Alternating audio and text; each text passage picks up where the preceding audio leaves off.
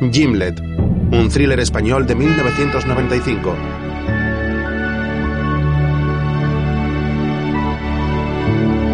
Protagonizado por Ángela Molina. Abel Folk.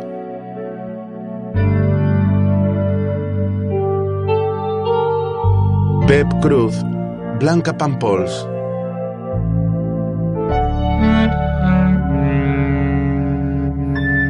Jordi Boixaderas, Luis Marco y Viggo Mortensen. Guión y dirección José Luis Acosta. Sobre un fondo verde azulado aparecen los créditos en rojo. La imagen se aleja transformándose en el iris de un ojo.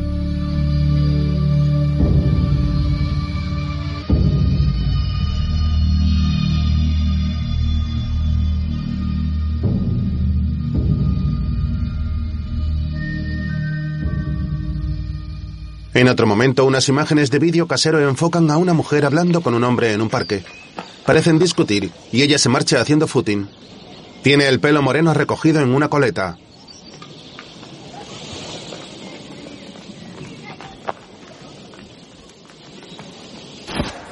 Luego las imágenes muestran a la misma mujer en otro momento hablando por teléfono desde una cabina.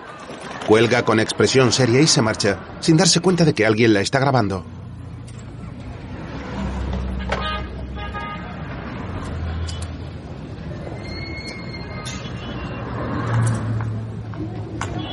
Después, la mujer está en una tienda comprando una camisa de hombre y le pregunta a una dependienta.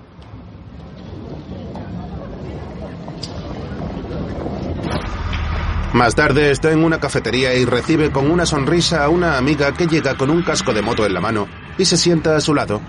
La mujer le enseña la camisa que ha comprado y saca del bolso una corbata que pone encima.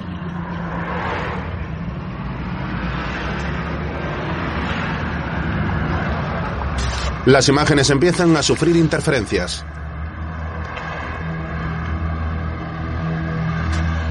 Están siendo visionadas en un televisor y una mano de hombre acaricia la pantalla como si estuviese tocando el rostro de la mujer.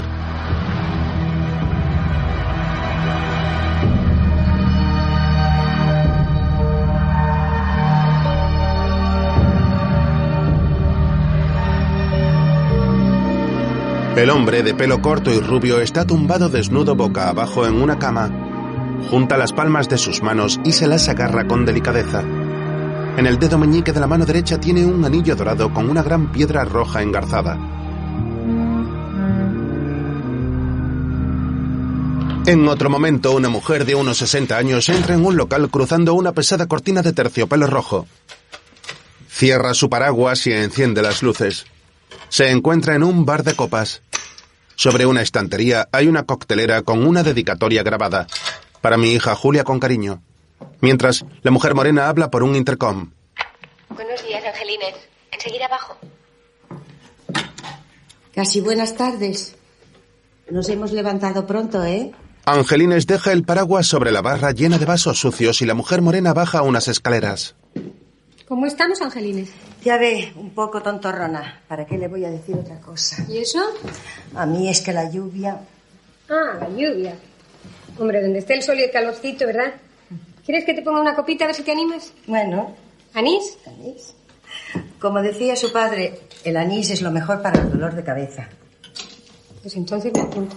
Julia sirve dos copitas de anís. Hielo, ¿verdad? Venga.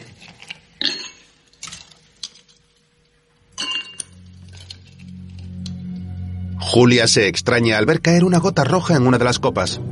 Mira hacia arriba y ve que algo gotea en el estante de las bebidas que hay sobre la barra. En otro momento, un hombre con perilla muerde una guinda roja. El bar está lleno de policías. Me encantan las guindas. Es suyo. Era de mi padre. Esto debe dar una pasta, ¿no? Hay noches y noches. ¿Cuántas personas trabajan aquí? Seis. Contándome a mí. ¿Usted también sirve copas? La amiga de Julia llega. Vale. Mira, el inspector mm, Núñez. Núñez. ¿Han robado? Eh, Te, te dejé el dinero en el cajón como siempre. Julia señala hacia la barra donde el forense coloca su maletín. Se pone sus gafas y saca unas bolsitas de pruebas. Otros policías de la científica sacan fotos del lugar.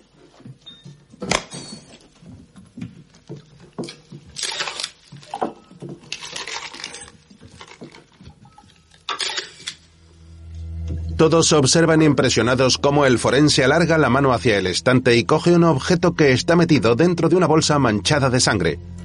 El forense aparta el plástico y Julia lo mira con desagrado, reprimiendo las arcadas. El especialista comprueba que es un órgano humano.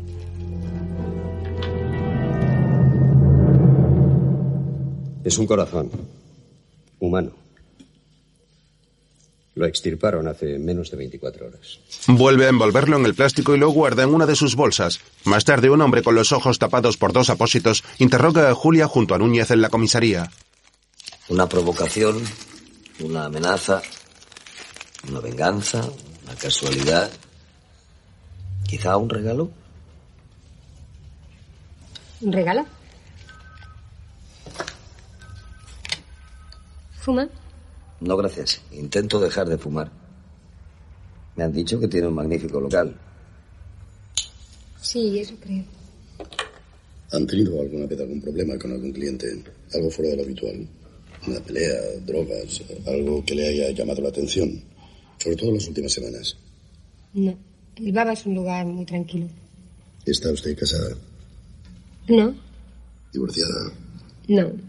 Me han dicho que es usted una mujer muy guapa. No es posible. Núñez, las gafas. El policía le acerca unas gafas de sol. El hombre las coge y se las pone tapando los apósitos. Entonces, ¿Cómo se llama su compañero? Pablo. Pablo. Ríos Bermúdez. ¿Y esa chica, Ana, desde cuándo trabaja para usted? Dos años. Desde que abrimos. Y conozco toda su familia. Hay más empleados, cinco exactamente. Uno de ellos se llama Pablo. Ríos Bermúdez. ¿Dónde está? No hemos podido localizarle. Lo tiene escondido. Imagino que estará por ahí. No sabe dónde está.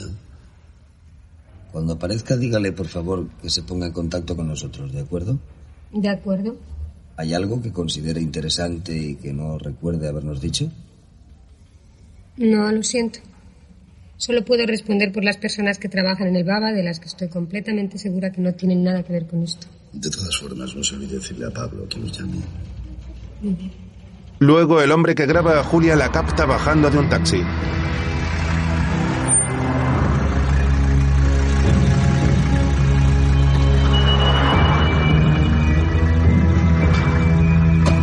La mujer entra en un portal que abre con sus propias llaves.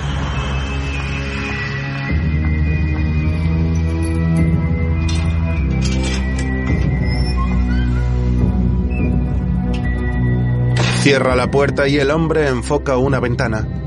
La luz se enciende dentro de la estancia, pero las cortinas están echadas. En el apartamento, Julia deja su abrigo sobre la cama y le da un suave toque a una pequeña escultura que se balancea sola. Luego va hacia el baño y comienza a llenar la bañera. Después se dirige al teléfono del salón y hace una llamada.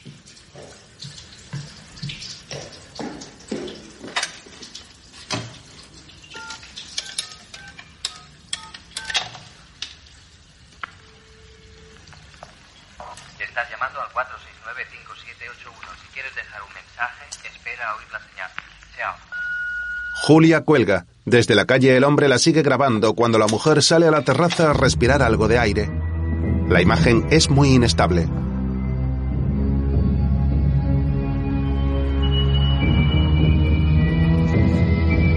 Más tarde, en el bar de copas, un hombre con gafas, perilla y pelo rubio y rizado escribe algo en un posavasos.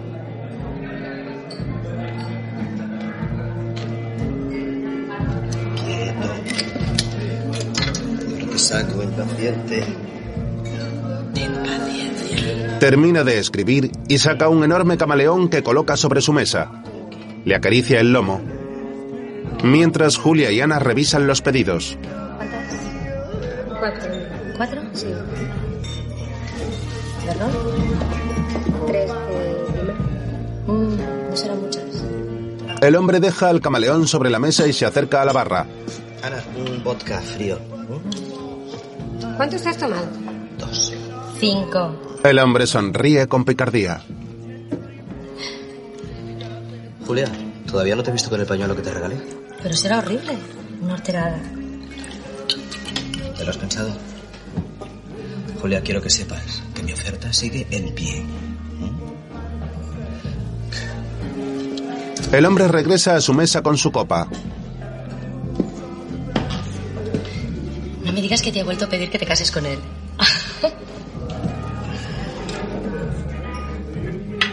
¿Lo has contado a tus padres?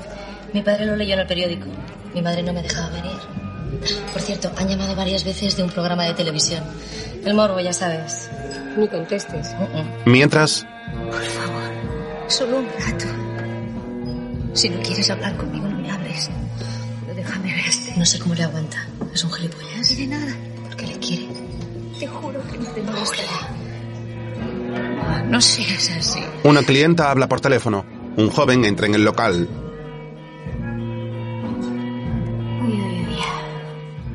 Oye, acuérdate de que tenemos de todo.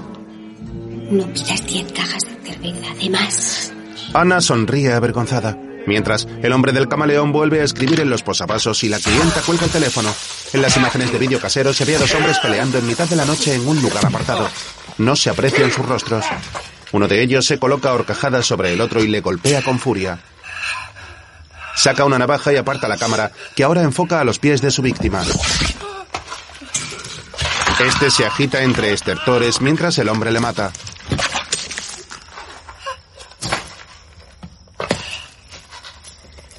Luego el asesino se levanta y orina en el suelo.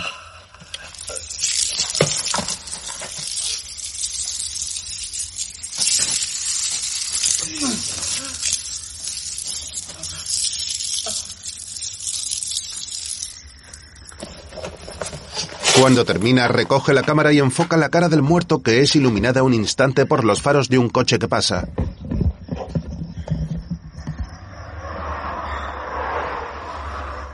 En otro momento, el hombre imprime una foto del rostro de su víctima, un joven de pelo castaño.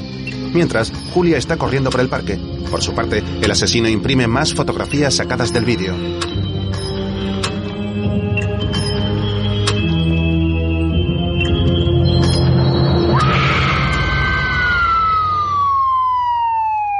Tiempo después, la policía encuentra el cuerpo.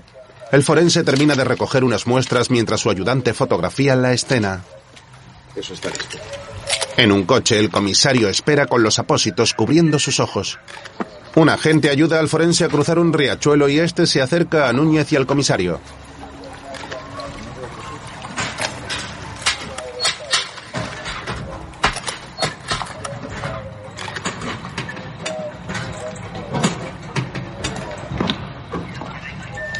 Andabas buscando un cadáver sin corazón.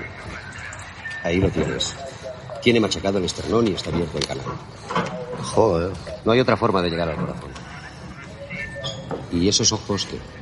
Siempre en la oscuridad como los murciélagos. ¿Sigue sin fumar? La semana que viene era un año.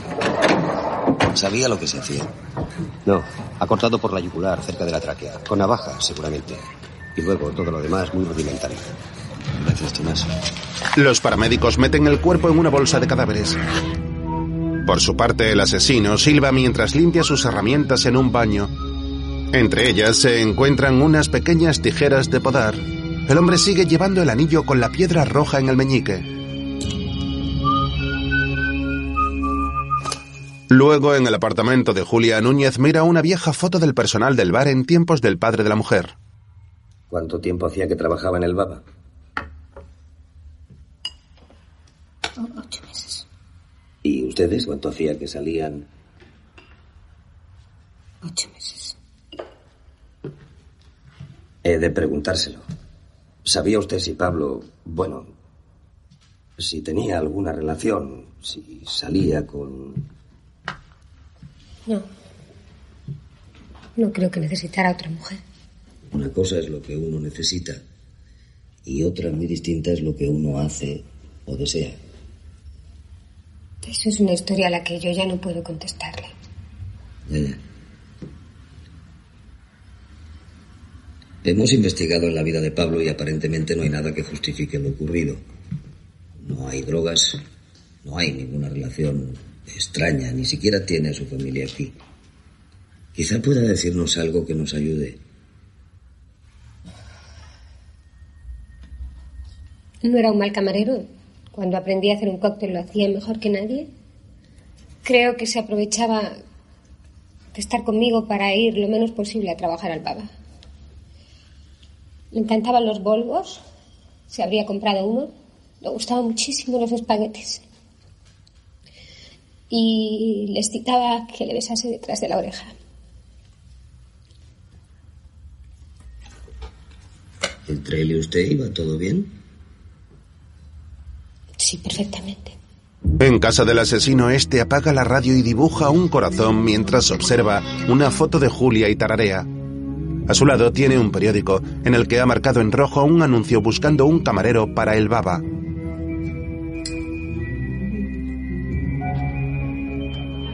Entre tanto, en el local, Ana detiene al hombre del camaleón para que no suba a la oficina de Julia. ¿Dónde crees que vas? Ana, tú sabes perfectamente que el mejor aspirante soy yo. Whisky sour, zumo de limón, bourbon y una cucharadita de azúcar glacé. Singapur Slim, tres sextos de ginebra, dos sextos. Mientras Julia hace una llamada.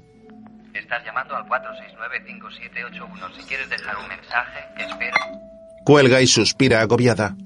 Abajo, Voy a hablar con Julia. Eduardo, deja a Julia en paz. Dime una razón de peso para que yo no pueda ser vuestro camarero. Una. El amor y el trabajo es una mala combinación. Vamos. En otro momento, el asesino se cuela en el piso de Pablo aunque la puerta está precintada por la policía. Avanza por el pasillo y comprueba las estancias.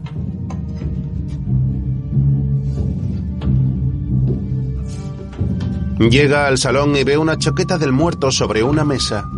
Rebusca en sus bolsillos y se guarda un pequeño objeto que encuentra. Luego manosea un par de naranjas de un frutero. Elige una y se la mete en el bolsillo. Mira unos periódicos y saca una cinta de un radiocasete.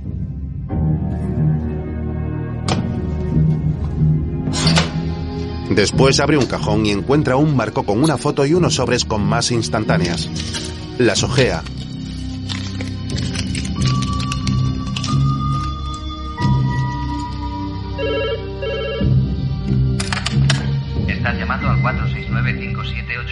Quieres dejar un mensaje, espera a oír la señal.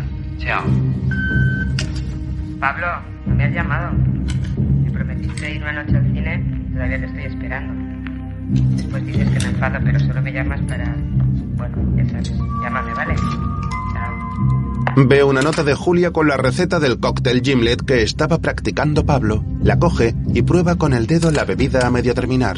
Entonces va hacia el contestador y escucha los mensajes. Media es que te has largado. Después de la pelea del otro día no has aparecido por el baba. No se me ha olvidado tu cumpleaños. Llámame cuando llegues, no importa que sea tarde. Un beso. Coge la cinta del contestador y se la lleva. Por la noche el baba está lleno de clientes. Eduardo bebe sentado en la barra y Ana prepara un cóctel. En la oficina, Julia revisa el correo. Ojea algunas cartas y encuentra un pequeño paquete envuelto en un sobre marrón.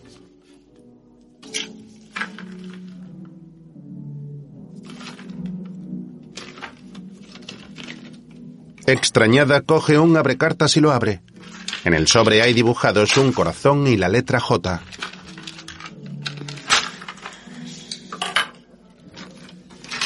Saca de su interior una cinta de vídeo y la mete en un reproductor que tiene en su despacho. En la pantalla del televisor aparece la imagen del torso del asesino vestido con la camisa y la corbata que Julia compró para Pablo. No muestra su rostro ni sus piernas. Hola, Julia.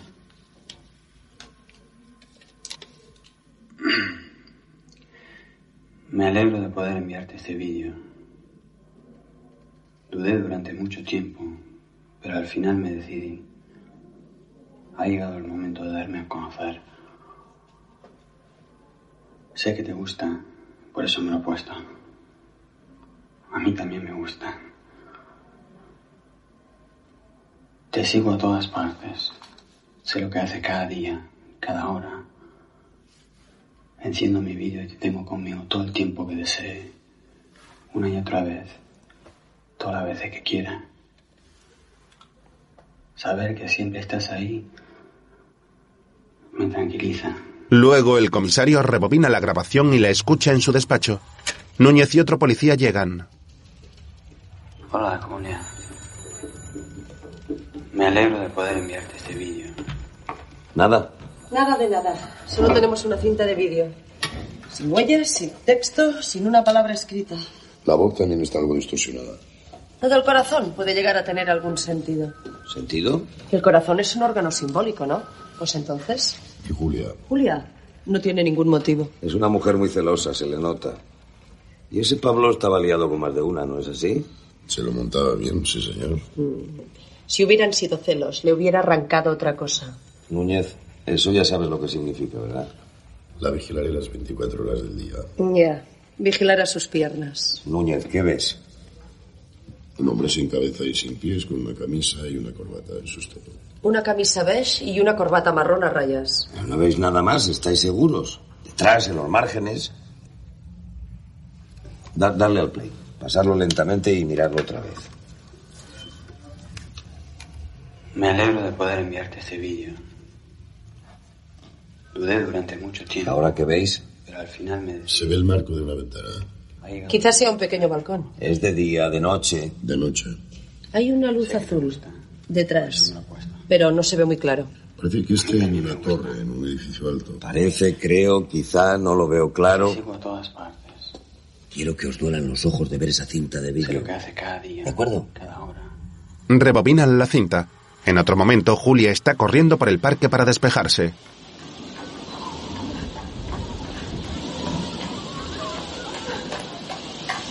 Luego mueve el cuello para desentumecerlo mientras camina. Al fondo se divisa la ciudad.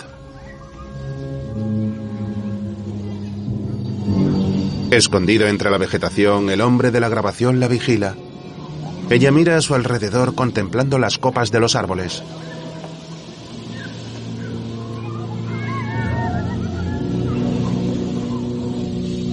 Entonces reemprende la marcha. Al poco se detiene de nuevo con la sensación de que alguien la sigue. Se apresura en volver a casa y entra en el portal. Buenos días. Qué susto. Le ha tocado la lotería. ¿Cómo? Soy su nuevo ángel guardián. Espero no tener que correr todos los días con usted. No ando muy bien de salud, ¿sabe? La mala vida. Julia entra en el ascensor fastidiada y Núñez se marcha. Luego, Es un hijo puta. la clienta del Baba le enseña un ojo morado a Ana. Ya me lo advirtió mi hermana que todos los cojos tienen muy mala sangre. Ya, yo tampoco lo entiendo.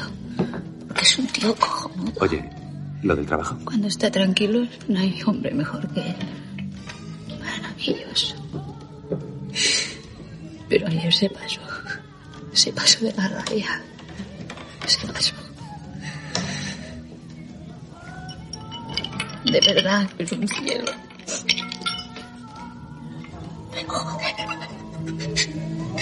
Se mueve la cara. Lo voy a dejar.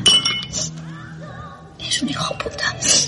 Todos tenéis razón, un miserable. Se pone un hielo en el ojo y Ana le sirve una copa sin decir nada.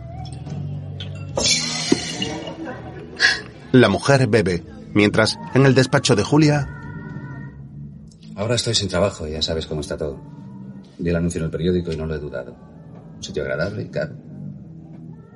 ¿Dónde has trabajado antes? En bares, en pubs, en alguna discoteca. Siempre en Madrid.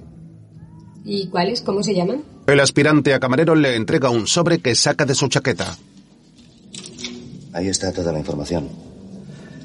Espero que sea suficiente. Julia lee las referencias.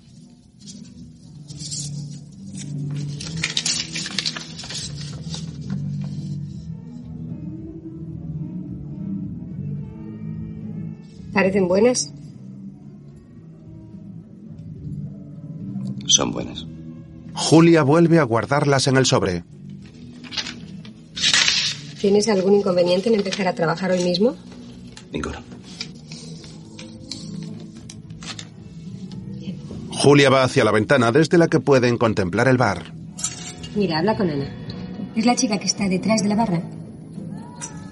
El horario es de 7 a 4 de la madrugada. Y tenemos fama de hacer los mejores cócteles de la ciudad. Así que si no sabes hacer alguno de ellos, se lo cedes a tus compañeros y vas aprendiendo. ¿Y de dinero? Déjame que te vea respirar esta semana. Entre tanto, Núñez vigila la entrada del bar sentado en su coche.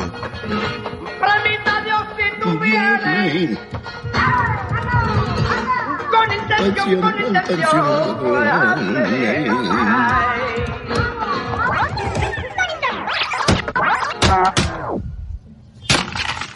La cinta se estropea y Núñez la saca fastidiado de la radio de su vehículo. Por su parte, el asesino abre su navaja y se clava el filo en la palma de la mano, dibujando una pequeña línea de la que empieza a manar sangre.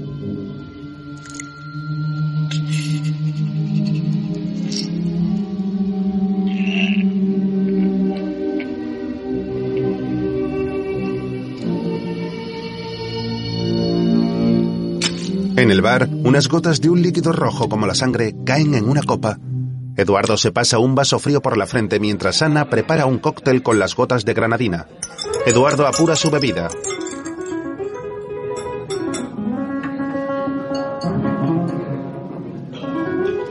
Ana, por favor. Llena. Vas muy deprisa esta noche. Otro.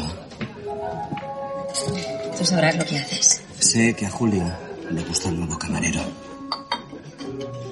Tú también te has dado cuenta, ¿verdad? Unas veces se gana y otras se pierde. Entonces es cierto. Yo no sé nada. Yo no me fiaría demasiado de ese Antonio. Siempre está muy tenso. A los clientes no los mira, los examina. Y a Julia no le quita ojo. Se te va a deshacer el hielo. Ana ve al joven que le gusta entrando en el local y desaparece. Eduardo levanta la vista y no la ve.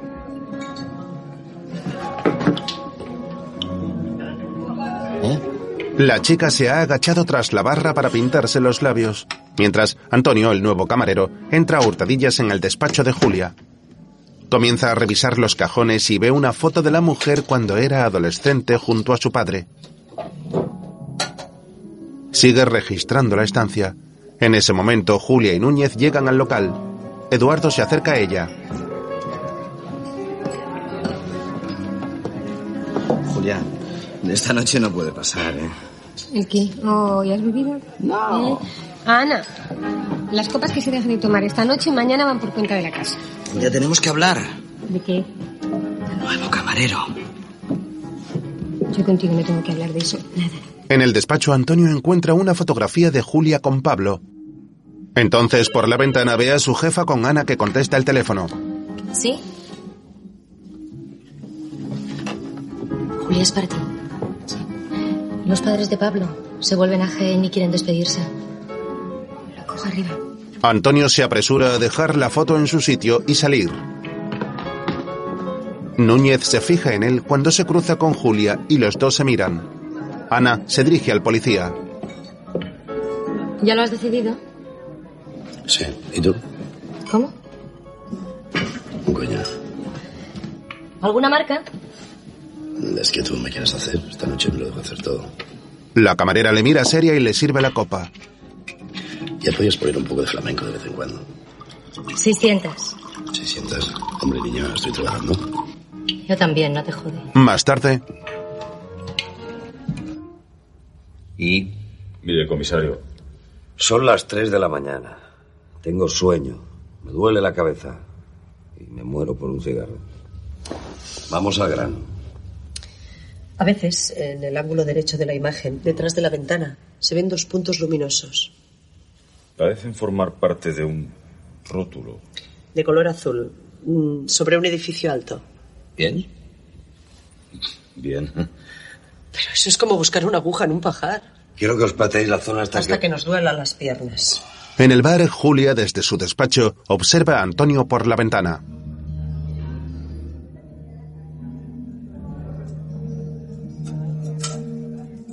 Más tarde, los últimos clientes salen del local.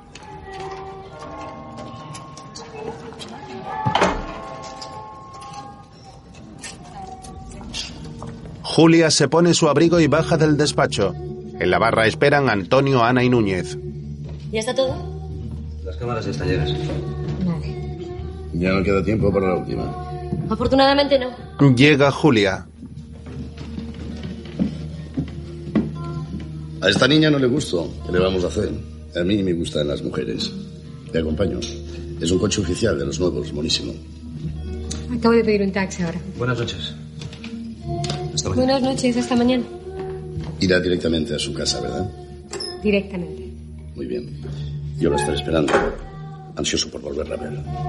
Vamos, es una broma. Solo pretendo ser agradable. Julia arquea las cejas y sale tras Antonio. Núñez coge otra guinda. Me encantan. Que duermas bien, niña. Ana suspira resignada y los dos también se marchan apagando la luz. Fuera, Julia se despide de Ana que se va en moto. Ve a Eduardo esperándola borracho y le quita las llaves. Antonio les mira desde su coche y contempla cómo la mujer sienta al cliente en el asiento del copiloto del automóvil de este. Julia, te juro que solo he tomado una copa. Julia mira de reojo a Antonio y se coloca tras el volante.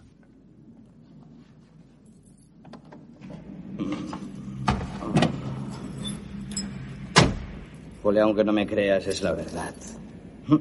La mujer arranca y se lleva a Eduardo de allí. Antonio le sigue en su coche, mientras Núñez escucha la radio. No puedo aguantar más. Ayer volvió a pegarme. Estaba borracho porque sería incapaz de tocarme cuando está sobrio. Incapaz. Yo creo que debería de consultar con un abogado e iniciar los trámites de separación. Abogado, córtale los huevos. Se acabó el programa.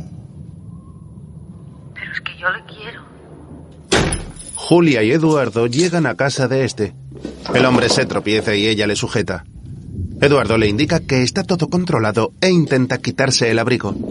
Julia tiene que ayudarle. Él toma asiento en una butaca.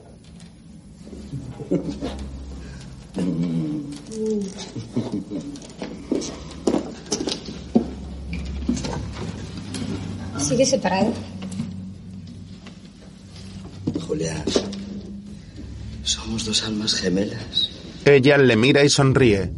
También se quita el abrigo y se marcha por el pasillo. Él la sigue con la mirada. Entonces se levanta y se inclina hasta alcanzar una lámpara.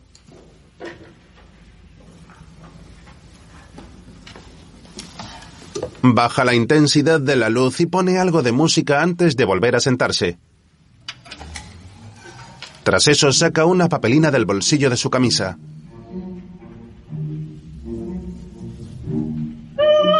Mientras Julia se refresca en el baño, Eduardo prepara una raya. Julia, ¿quieres una rayita? Deberías irte a dormir, Eduardo. El camaleón sube lentamente por un mueble del baño. De pronto alguien entra en la casa y le corta el cuello a Eduardo con un rápido movimiento de navaja. El asesino se esconde y Julia regresa al salón. La mujer se pone su abrigo y coge su bolso y se marcha sin percatarse de que Eduardo está muerto. El asesino sale de detrás de la cortina y se remanga. Lleva en su mano el anillo con la piedra roja.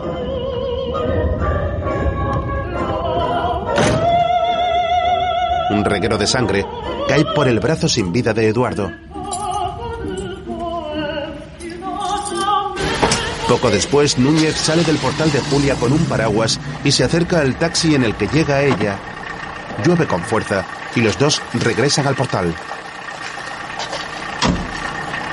Mayorcita para andar haciendo estupideces, ¿ok? Llevo una hora aquí, donde coño se ha metido? ¿Pero qué cree que está jugando? Estoy ayudando a un amigo que tenía problemas. Ya, y usted le ha consolado. Váyase a la mierda. No se le olvide que hay alguien por ahí que se ha cepillado a una persona y que parece muy interesado en conocerla personalmente. Se entere, comisario, me corta las pelotas. No vuelva a hacerlo. Julia entra en el portal furiosa.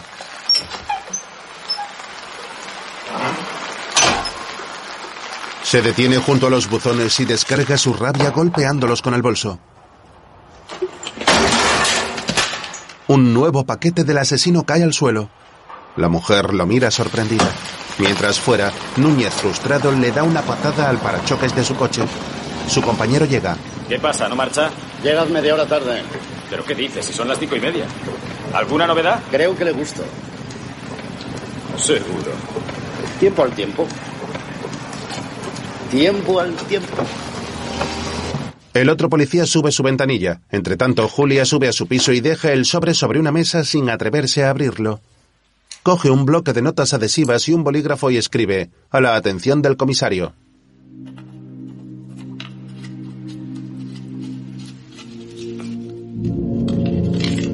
La pega en el sobre y va hacia su cuarto dejándolo sobre la mesa.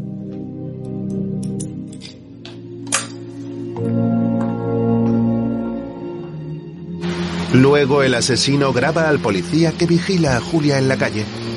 Después enfoca la cámara hacia el piso de esta, pero las cortinas están echadas. El sobre decorado con un corazón permanece en su sitio.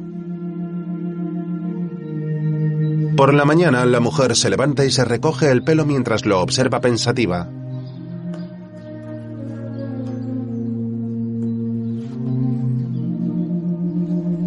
Se prepara un café.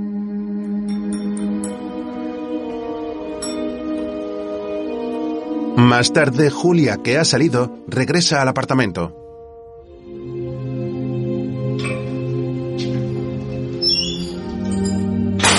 Va hacia la mesa con unas flores y un paquete en las manos. Vuelve a contemplar el sobre.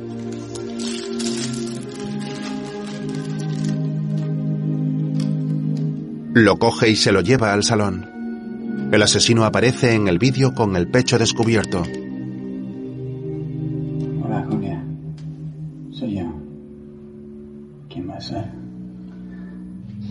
Tengo una sorpresa para ti. En la palma de la mano se ha dibujado una J con la navaja.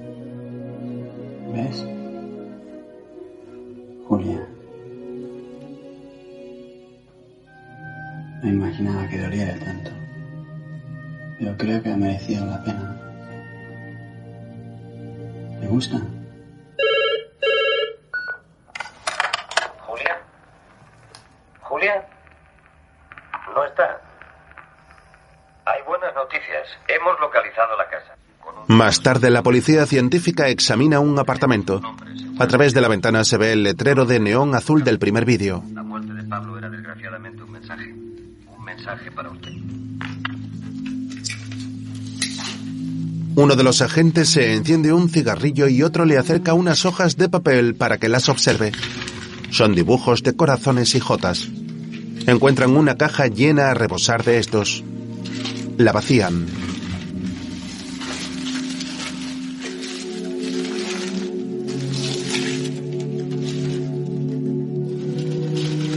Encuentran en el fondo otro corazón humano.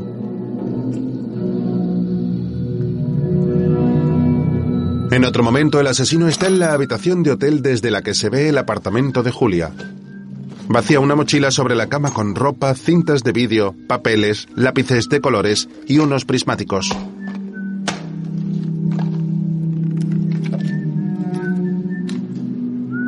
Luego, en el despacho del comisario, un hombre lee un periódico en el que aparece la foto de la clienta maltratada bajo el siguiente titular. Mujer maltratada mata a su amante con un cuchillo de cocina. Joder. Esta es la historia de nunca acabar. De nuevo nos encontramos con un corazón que no tiene dueño. Y espero que sea el último. Llevo tres noches acostándome a las cinco de la mañana. ¿Es ese? Sí, con su último mensaje. Señala el segundo vídeo. Con este caso, tú acabas otra vez fumando. El comisario sonríe y el hombre le echa a la cara el humo de un puro. Ya verás. Sobre todo si hay hijos de puta fumando habanos delante de mis narices. El comisario coge el mando y reproduce el vídeo. ¿Ves? Julia. Luego, ¿Querías verme? Pasa. Antonio entra en el despacho de Julia. Sobre una mesita hay una bandeja con algunas botellas y los instrumentos de coctelería.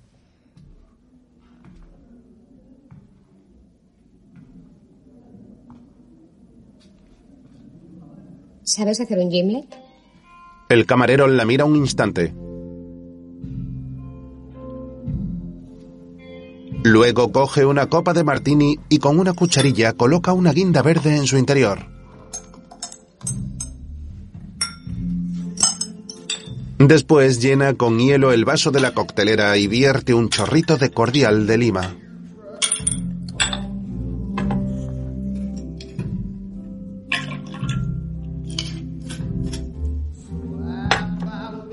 A continuación, añaden la ginebra y con ayuda de la cucharilla larga remueve la mezcla.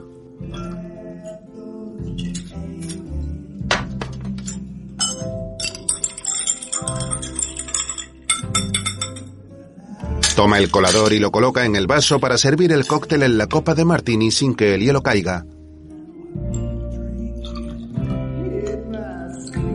Julia observa con deseo a Antonio mientras éste termina de preparar la bebida. Al finalizar, el camarero le ofrece el cóctel y ella lo prueba.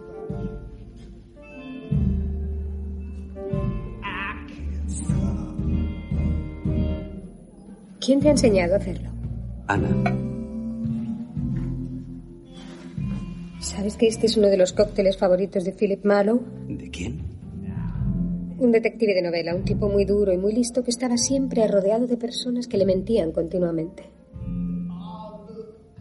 Antonio, tú no eres un profesional. Quizá un aficionado con buena mano, pero no más. Tú querías un gimlet y te he preparado un gimlet. Mi padre tenía uno de los locales de más solera en Madrid. Y allí he pasado días y días, rodeada siempre de camareros excepcionales. Sé cómo respiran detrás de una barra, cómo agarran las botellas, cómo mueven los dedos. He visto cientos. Y tú no eres un camarero. Aunque te sepas al dedillo los ingredientes del cóctel.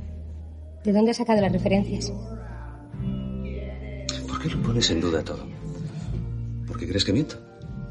Pues no sé, me debe pasar lo mismo que al detective ese. Estoy siempre rodeada de mentirosos. Y al final, pues, una acaba aprendiendo a reconocerlos. Necesito el trabajo. Sí, y yo necesito un camarero. Luego, Julia observa desde la ventana del despacho cómo Antonio se quita el chaleco de su uniforme de camarero y se lo entrega a Ana en la barra. Él alza la mirada y contempla a Julia que cierra lentamente las persianas del amas. Más tarde, un hombre llega al apartamento de Eduardo y encuentra al perro de este dejando las huellas de la sangre de su amo por todo el suelo. Entra y descubre el cadáver del hombre. Más tarde, en comisaría, la agente de policía se dirige a Julia. ¿Seguro que no quiere nada? Un café. ¿Con leche solo, cortado, con azúcar, sin azúcar, con mucha o con poca?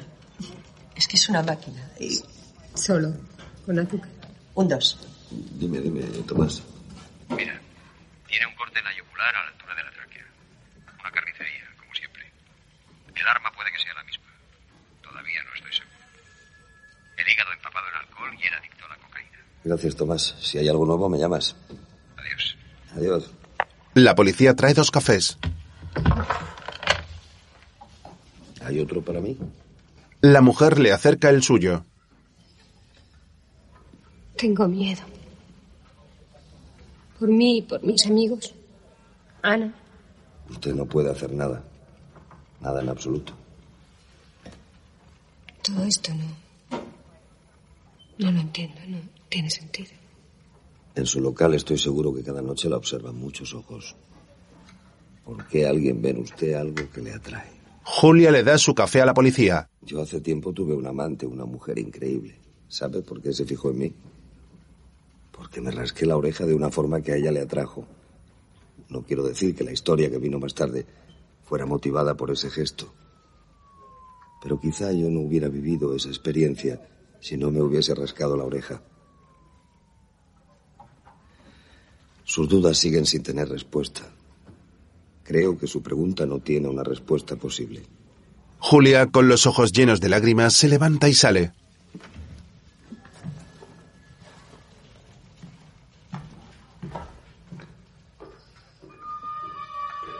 Más tarde la mujer tiene un nuevo sobre con otra cinta de vídeo. Para apartar su mente de ella, Julia hace abdominales en su salón.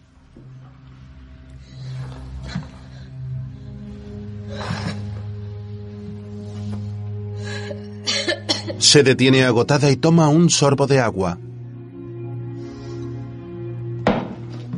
Luego se levanta y mira por la ventana. En la calle ve a Núñez vigilando apoyado en su coche con un periódico en las manos. La mujer se fija en el paquete de la cinta y lo coge pensativa.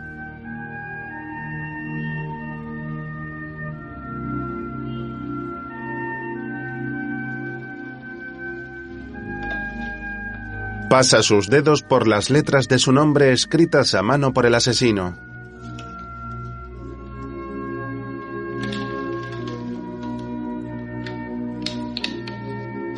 Decide abrir el sobre y ver la cinta.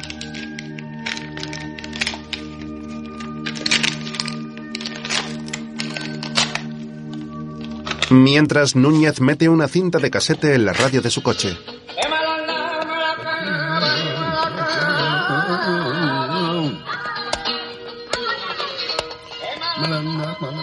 Una luz roja como la de un puntero láser le apunta a la cara. El policía se extraña. Por la noche el asesino observa a Julia con unos prismáticos desde su habitación del hotel.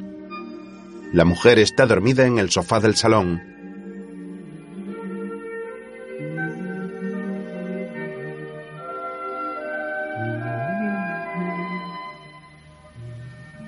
Frente a ella el televisor está encendiendo, emitiendo solamente ruido estático.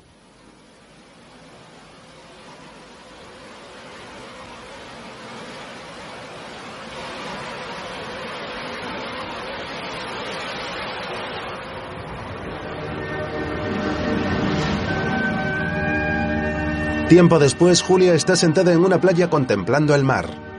No hay nadie a su alrededor y ella se abriga con una gabardina. Al fondo se divisa un hotel. La mujer respira hondo y observa cómo una gaviota pasa volando frente a ella. Mientras, en la cafetería del hotel, un camarero le sirve un café al policía compañero de Núñez. Luego, Julia habla por teléfono desde su habitación en el hotel. Las llaves están en... Sí, en el cajoncito de la izquierda.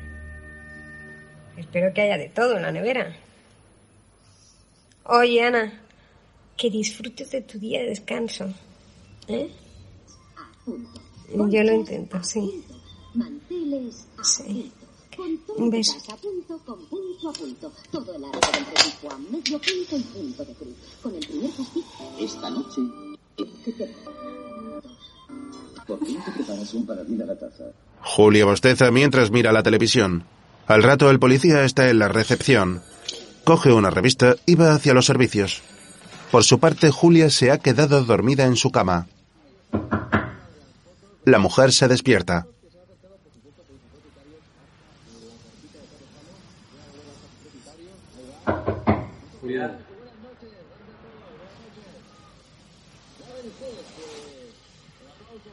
Se incorpora en la cama y mira preocupada hacia la puerta. Se levanta y se acerca muy lentamente a la entrada.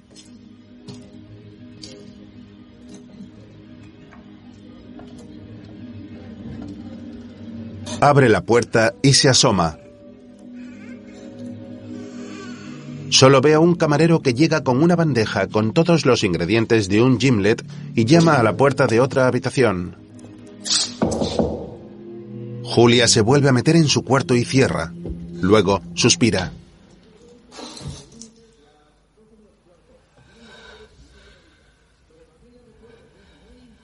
Tras unos segundos corre al teléfono y llama a recepción.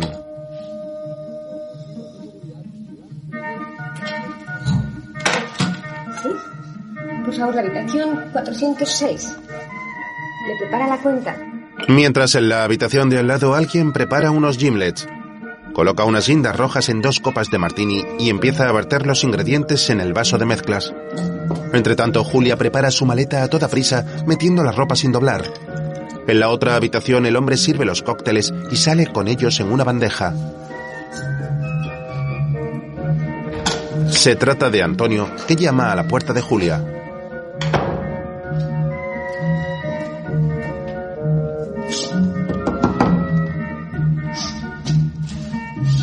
Julia. En la recepción, ¿Ha habido algún problema con el servicio? No, gracias. Si la señorita tiene alguna queja, podemos intentar. Julia firma la cuenta. Le dice, por favor, al señor que vino conmigo que he vuelto a la ciudad. De acuerdo. Arriba, Antonio se extraña y decide bajar. Si quiere, de todos modos, que deje algún tipo de mensaje. Julia sale apresurada del hotel.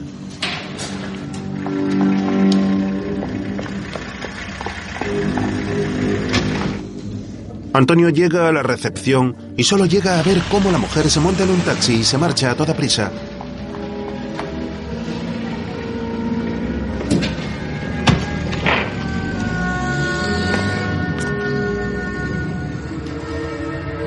Regresa fastidiado al interior y se encuentra con el policía.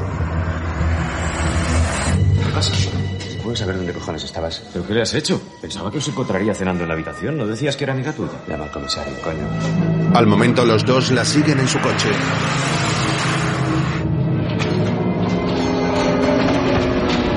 Julia está ya en la estación esperando a que venga su tren cuando los policías llegan. La mujer se marcha sin verlos.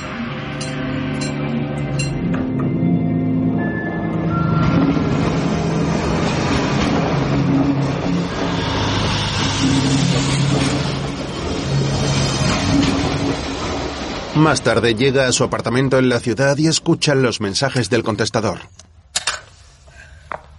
Julia, soy Angelines. ¿No estás? Bueno, pues ya te llamaré. Julia, hace dos días que no sé nada de ti. Estoy tan nervioso que he decidido llamarte. ¿Dónde estás? ¿Por qué te escondes? Preparado un nuevo vídeo. He pensado mucho estos últimos días en todo lo nuestro. Creo que es hora de estar juntos. Julia apaga las luces, mientras en comisaría Antonio hace una llamada. Vamos, vamos. ¿Pero dónde coño están? Venga, cógelo. Entre tanto, el asesino llega al portal de Julia. Es un hombre rubio con barba corta y ojos claros. Fuera, llueve con fuerza y la respiración del hombre empaña los cristales de la puerta. Escucha que alguien sale de uno de los apartamentos. Se asoma al hueco de la escalera y empieza a subir. Ve que unas vecinas bajan en el ascensor y se esconde para no ser descubierto.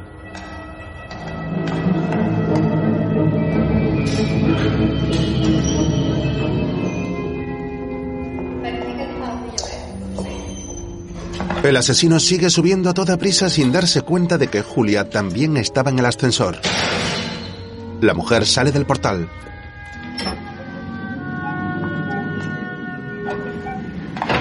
¡Taxi! Mientras, Nos la estamos jugando. al poco Ana llega con el chico que le gusta a casa de Julia. Le tengo que devolver las cintas mañana por la tarde, ¿eh? ¿No querrás que nos veamos las tres esta noche? Pues son cojonudas. Anda, pasa. Uy. En la comisaría, Antonio cuelga frustrado.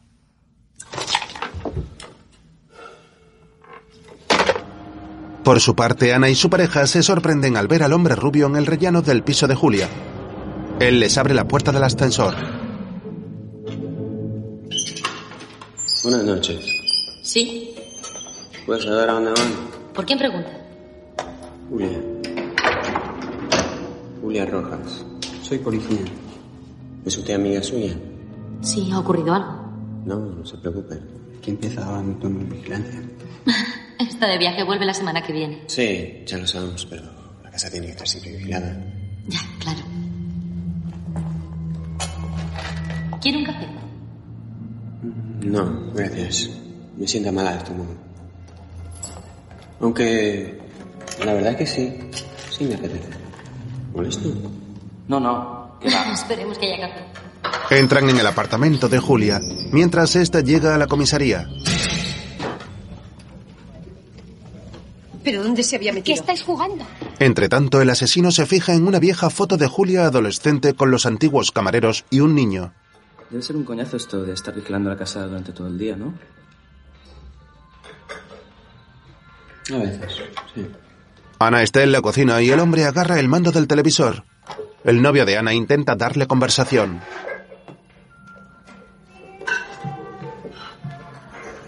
Me acuerdo cuando hice la mili, me tocaba hacer guardias y no me podía estar quieto. O sea, ya me dirás sí. Guantes de azúcar. De pronto el asesino golpea al chico en la cara. ¿Qué? Dos, por favor. Ana sigue preparando el café ajena a lo que pasa en el salón. ¿Sois muy amigas? Tú y Julia. Sí. Además trabajamos juntas. ¿Conoce usted el baba? Claro. La joven se acerca y el hombre le tapa la boca con la mano. Que no le pasa nada. Ni a ti tampoco. Saca la navaja, mientras en la comisaría Sabía que eres un mentiroso. Detrás de una barra se ve mucho y se oye de todo.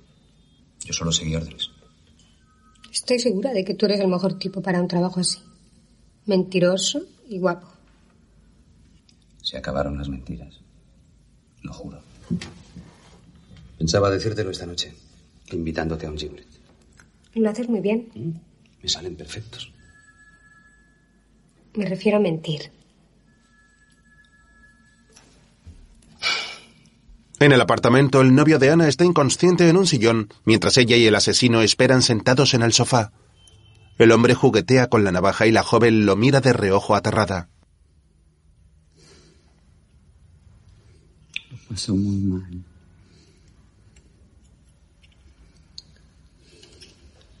No sé qué opinará de mí cuando me conozca. Le muestra la jota que se hizo en la palma de la mano.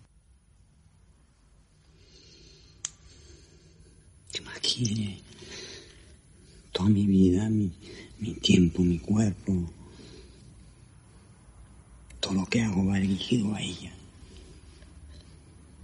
¿Qué necesito saber? Una reacción, un gesto, algo. Para que, para que consiga relajarme.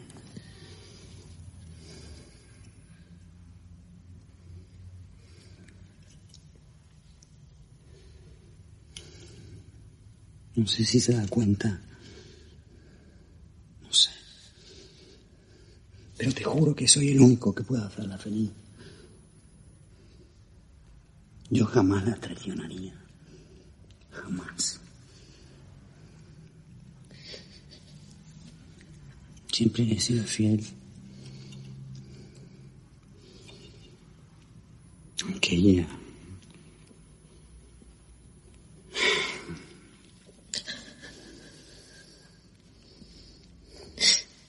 El hombre saca un pañuelo del bolsillo de su abrigo y se lo da a Ana.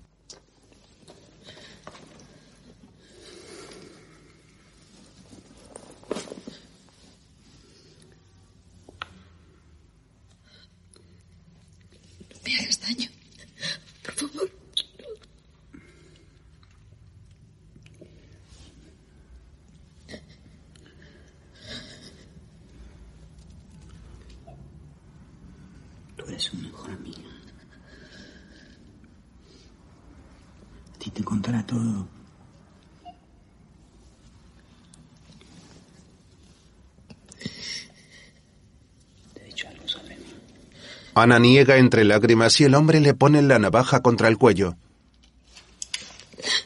Tú sabes muy bien lo que piensa de mí. Ella vuelve a negar y él le limpia las lágrimas con el pañuelo.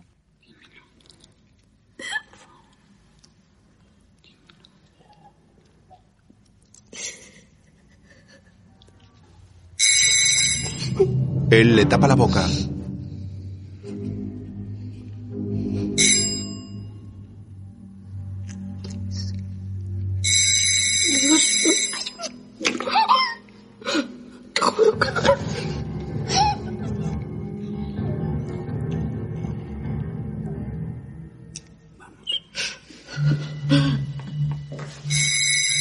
La lleva hacia la puerta.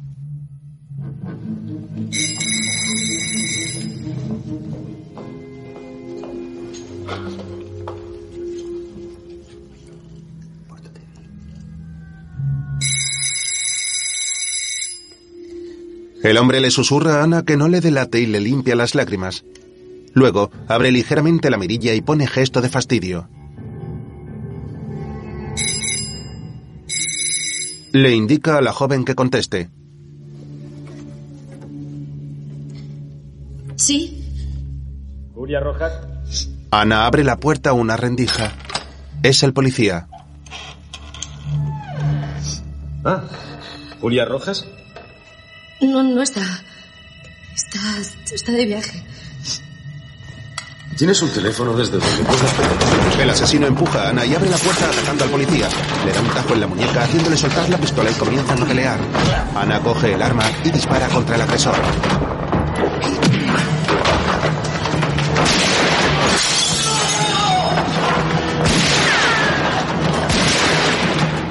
El hombre logra huir y el policía se sujeta la mano con dolor.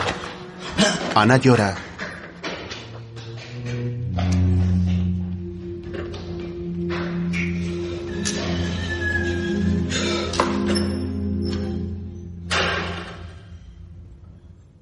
Luego en la comisaría hacen un retrato robot del asesino. La nariz más ancha. Se parece a ese cabrón. ¿Estáis completamente seguros? Sí, más o menos. Los ojos son distintos.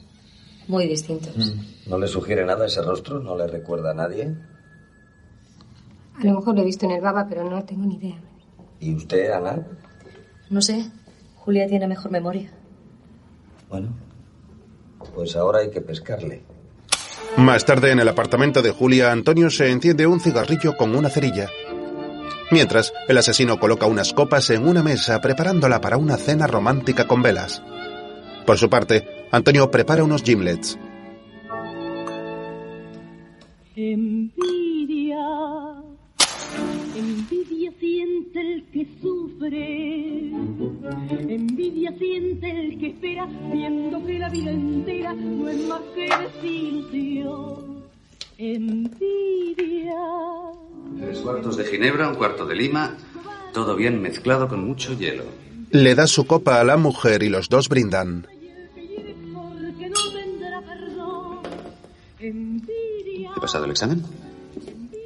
¿Qué tal después de esta mañana? ¿Ha servido de algo? Mm, Estamos seguros de que volverá por el baba. Es el único sitio donde puede tenerte cerca. Ahora ya sabemos los rasgos que tiene y cómo actúa. Solo queda esperar. Eres su obsesión. Mientras, Sé que te gusta el vino blanco. Es este, ¿no? A mí es el que menos daño me hace al estómago. Si quieres te preparo un gym night. Que me sale muy bien. El asesino sirve la cena. Bueno, Entre tanto, ¿Tú estás casado? No, lo mío es imposible. Me gustan demasiado las mujeres. Lo que me extraña es lo tuyo. Una mujer como tú no es normal que no haya encontrado a alguien. A los hombres no se les puede querer demasiado. Si les quieres demasiado, se alejan y se van. Se asustan. mientras, cena así todos los días. Lo he hecho para ti. el asesino sirve el vino.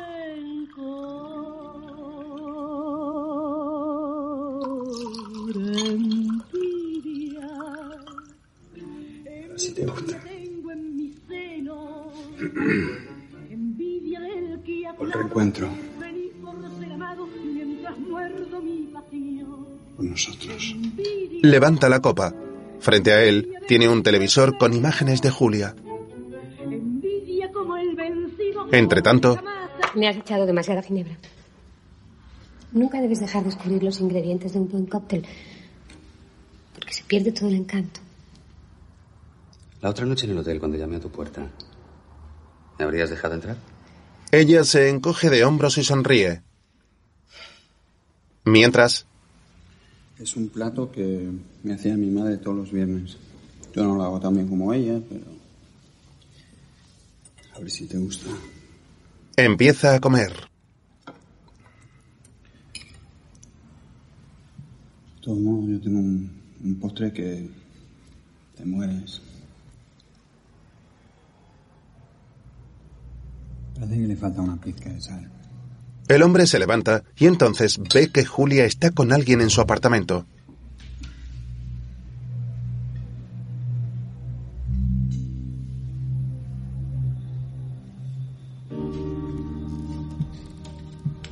Se acerca a la ventana y coge los prismáticos.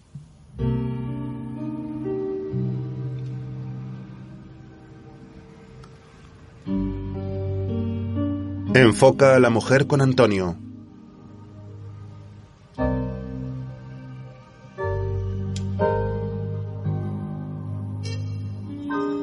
Ve abrazados y besándose.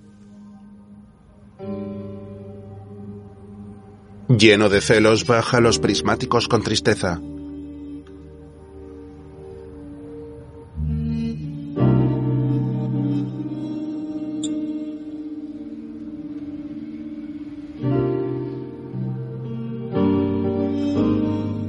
Aparta la mirada un segundo y niega con la cabeza. Vuelve a contemplar a la pareja con los ojos brillantes por las lágrimas.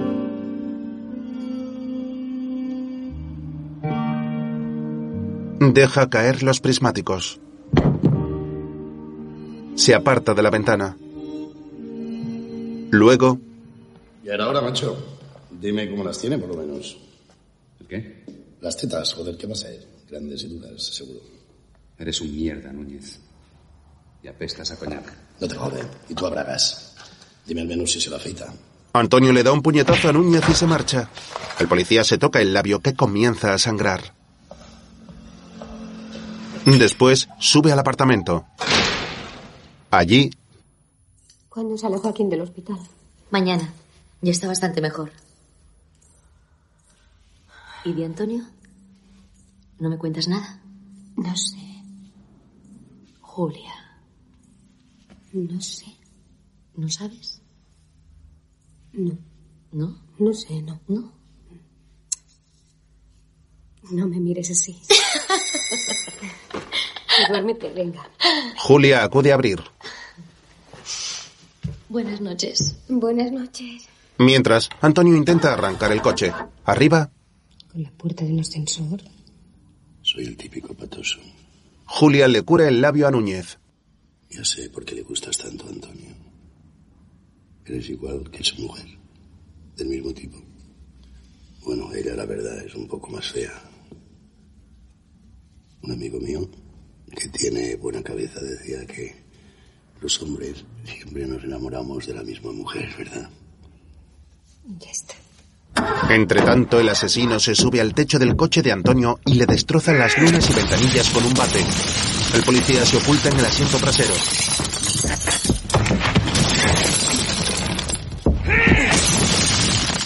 Mientras, Me prometiste una copa un día de esto, ¿recuerdas? Yo no creo que sea la hora de tomarse ahora una copa. Además, se ha tomado ya bastantes en el baba, ¿no? Eso no es una invitación. Tu amiga me cobra cada copa que bebo.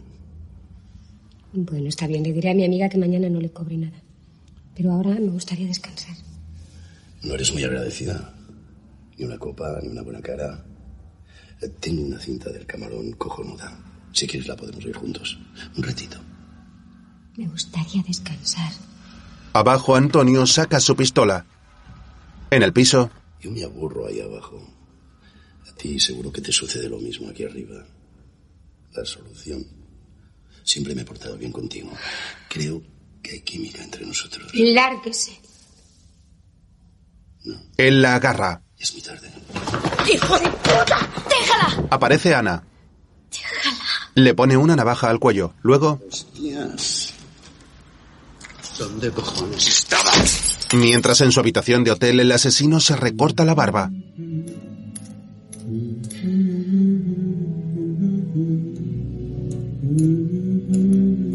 Después, en comisaría, Como sigas así vas a durar muy poco. el comisario agarra a Núñez por la entrepierna con fuerza. Tienes los cojones muy inquietos, Núñez.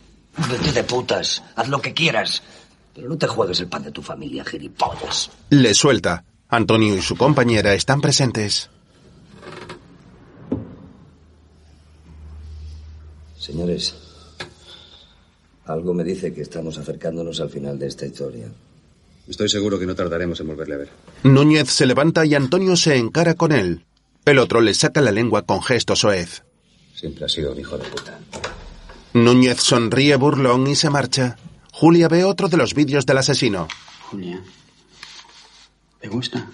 Le muestra un dibujo de un corazón. Ana llega.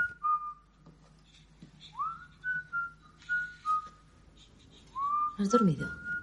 Julia le sonríe y niega con la cabeza.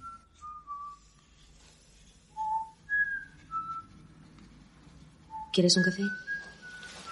Sí, gracias.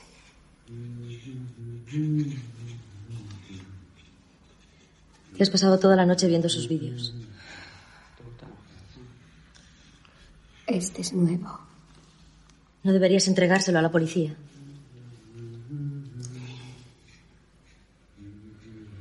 No.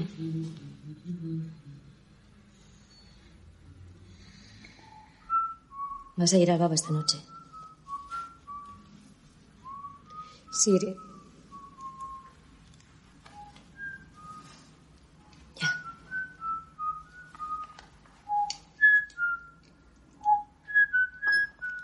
Por la noche, el comisario y el agente de policía que peleó con el asesino vigilan el baba desde un coche.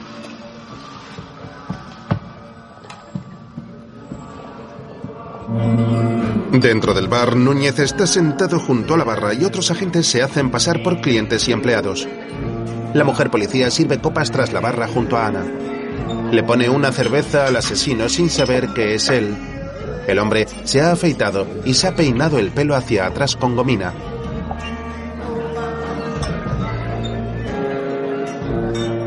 Entre tanto, en el despacho, Julia habla con Antonio. ¿Por qué me mentiste? Mi mujer y yo hace tiempo que no vivimos juntos.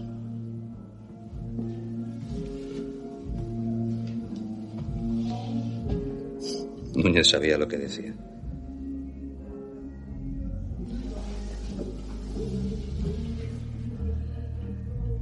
Dame otra oportunidad. Dos días. ¿Lo cogeréis? Sí, aparece por aquí, no tiene escapatoria. Podrá entrar, pero no salir. No creo que arriesgue su vida sabiendo que esto está lleno de policías. A él lo único que le importa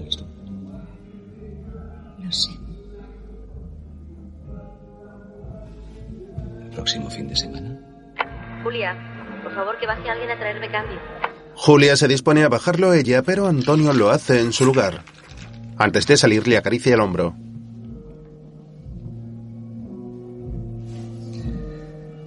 Lo uso.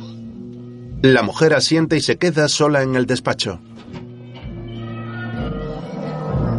Mientras, Núñez entra en los servicios. Dos hombres salen con evidentes signos de haber consumido cocaína. El policía les mira divertido y va hacia uno de los urinarios. Mientras está orinando, alguien entra en el servicio.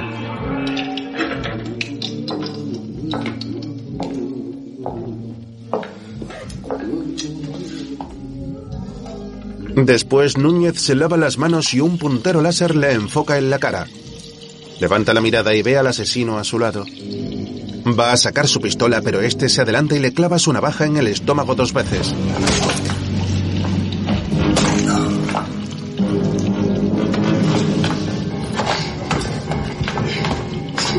Luego le arrastra hasta uno de los cubículos y le remata.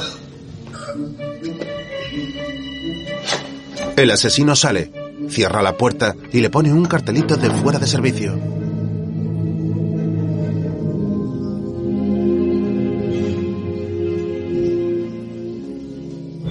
Después regresa a la sala del bar y ve a Antonio. Para librarse de él, empuja a un camarero que le tira varias copas encima al policía. En el barullo, el asesino se escabulle hasta las escaleras que dan al despacho de Julia. El camarero intenta secar a Antonio. No, no pasa nada. No, Nada. ¿Qué hago? Ahí tienes trapo seco si quieres. Mientras el asesino entra en el despacho, Julia está hablando por teléfono. Para el fin de semana próximo. Eso es. Individual, sí. Frente al mar. ¿Puede ser? Gracias. El comisario percibe que algo va mal. La mujer, que está sentada en un sillón de espaldas a la puerta, cuelga el teléfono. El asesino se acerca y le acaricia el hombro.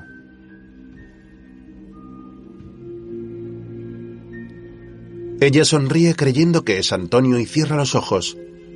Agarra con suavidad las manos del hombre. Él le pone la mano izquierda en el cuello y en ese momento Julia le ve el anillo con la piedra roja en la derecha.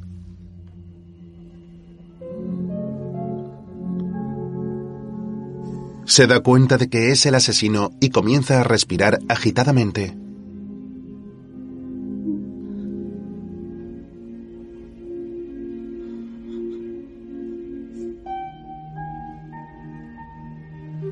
Cierra los ojos y aparta la mano asustada.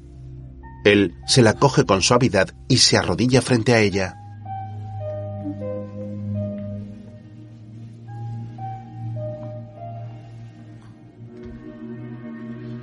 La mujer abre los ojos y se sorprende al ver la dulzura con la que él la trata. El hombre besa las palmas de sus manos con devoción. Ella le levanta el rostro curiosa. Mientras,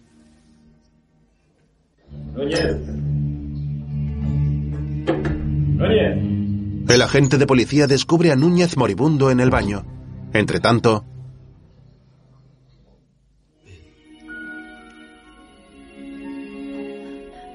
Y conmigo. ella niega mientras intenta resistirse a la atracción que siente por él. Suena el intercom. Cierra la puerta y no te muevas de ahí. El hombre la besa apasionadamente. Julian no sabe qué hacer.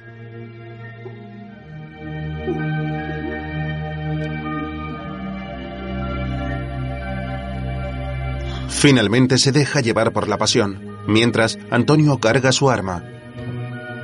Las lágrimas ruedan por el rostro de Julia mientras el asesino la abraza con fuerza desesperada. Abajo todos salen huyendo cuando Antonio saca su pistola y apunta hacia la ventana.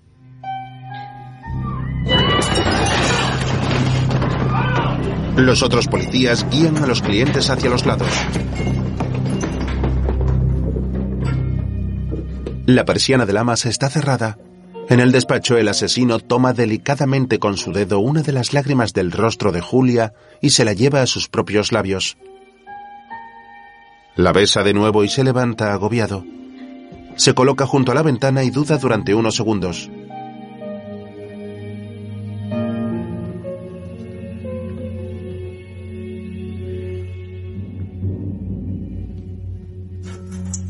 Julia se acerca a él. Los dos se miran fijamente y él agarra la varilla, que al girarla abre las lamas de la persiana.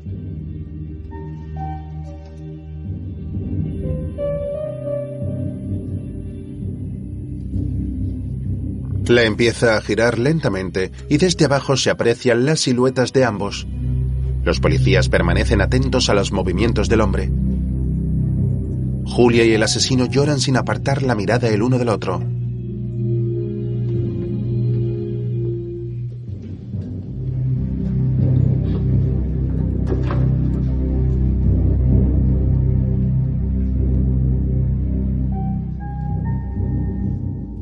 Entonces el asesino se vuelve hacia la ventana y abre los brazos mostrándose vulnerable. Antonio está a punto de bajar el arma, pero sigue apuntando al sospechoso. Entonces aprieta lentamente el gatillo.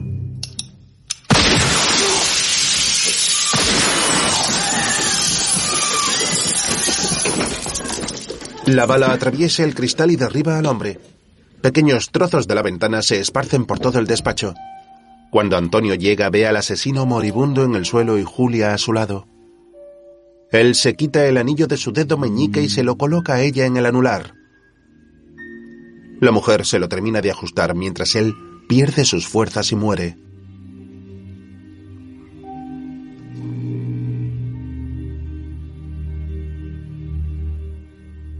El policía se acerca y Julia se levanta lentamente apartándose del muerto con el anillo en su dedo y las manos manchadas de la sangre del hombre.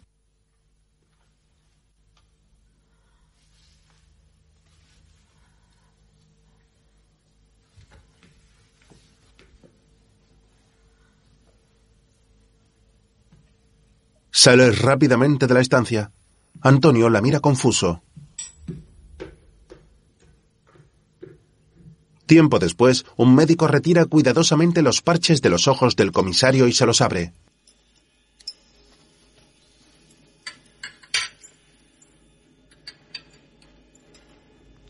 Luego este ve el último vídeo que el asesino le mandó a Julia. En él aparece su rostro afeitado reflejado en un espejo. Coge una foto de la mujer que tiene pegada sobre la superficie de este y la contempla. El comisario se enciende un cigarrillo y da una profunda calada.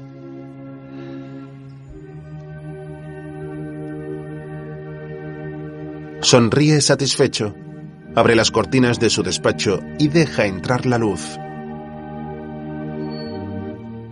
Más tarde, Julia se fija en la vieja fotografía en la que aparece ella de adolescente con su padre y con los antiguos compañeros de El Baba.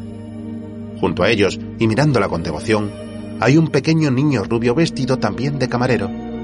Al lado de los vídeos, Julia tiene también uno de los corazones dibujados por el hombre.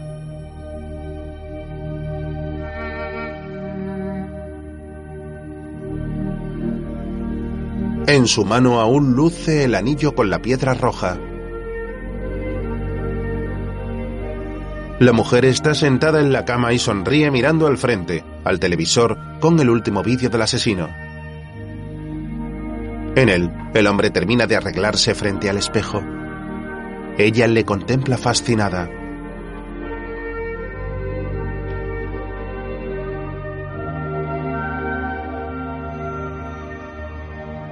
Él mira a la cámara y se dirige a ella.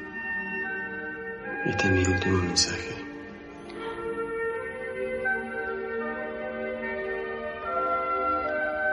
Siento tener este aspecto que... que no soy yo. Sonríe con tristeza y ella esboza una sonrisa de comprensión.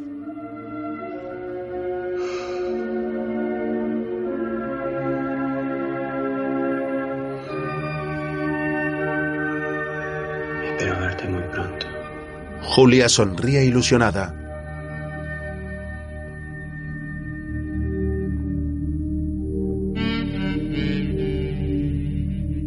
En sus ojos se refleja el rostro del hombre.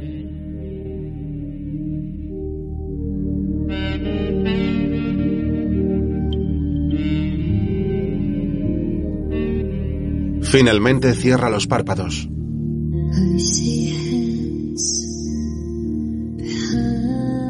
A continuación, sobre un fondo negro, aparecen los títulos de crédito.